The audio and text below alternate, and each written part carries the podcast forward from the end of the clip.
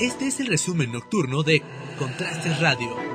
Más de 400 disparos con armas de asalto AK-47, mejor conocida como cuerno de chivo, y AR-15, hizo el grupo delictivo Los Rojos de Guerrero en el ataque al municipio de Jolalpan. Así lo establecen los peritos de la Fiscalía General del Estado después de hacer el embalamiento de los casquillos usados en este ataque en donde murieron tres personas, dos de origen poblano y una más de Guerrero.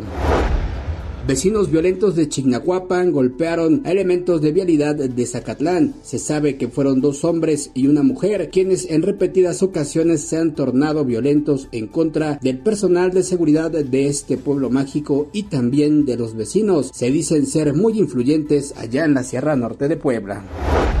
Elementos de la Policía Estatal Cibernética emprendieron una campaña para detectar perfiles o páginas falsas que intenten hacer fraude con la venta de supuestas vacunas contra COVID-19. Alertan a la población en no caer en este tipo de engaños para no perder el dinero y poner en riesgo su salud.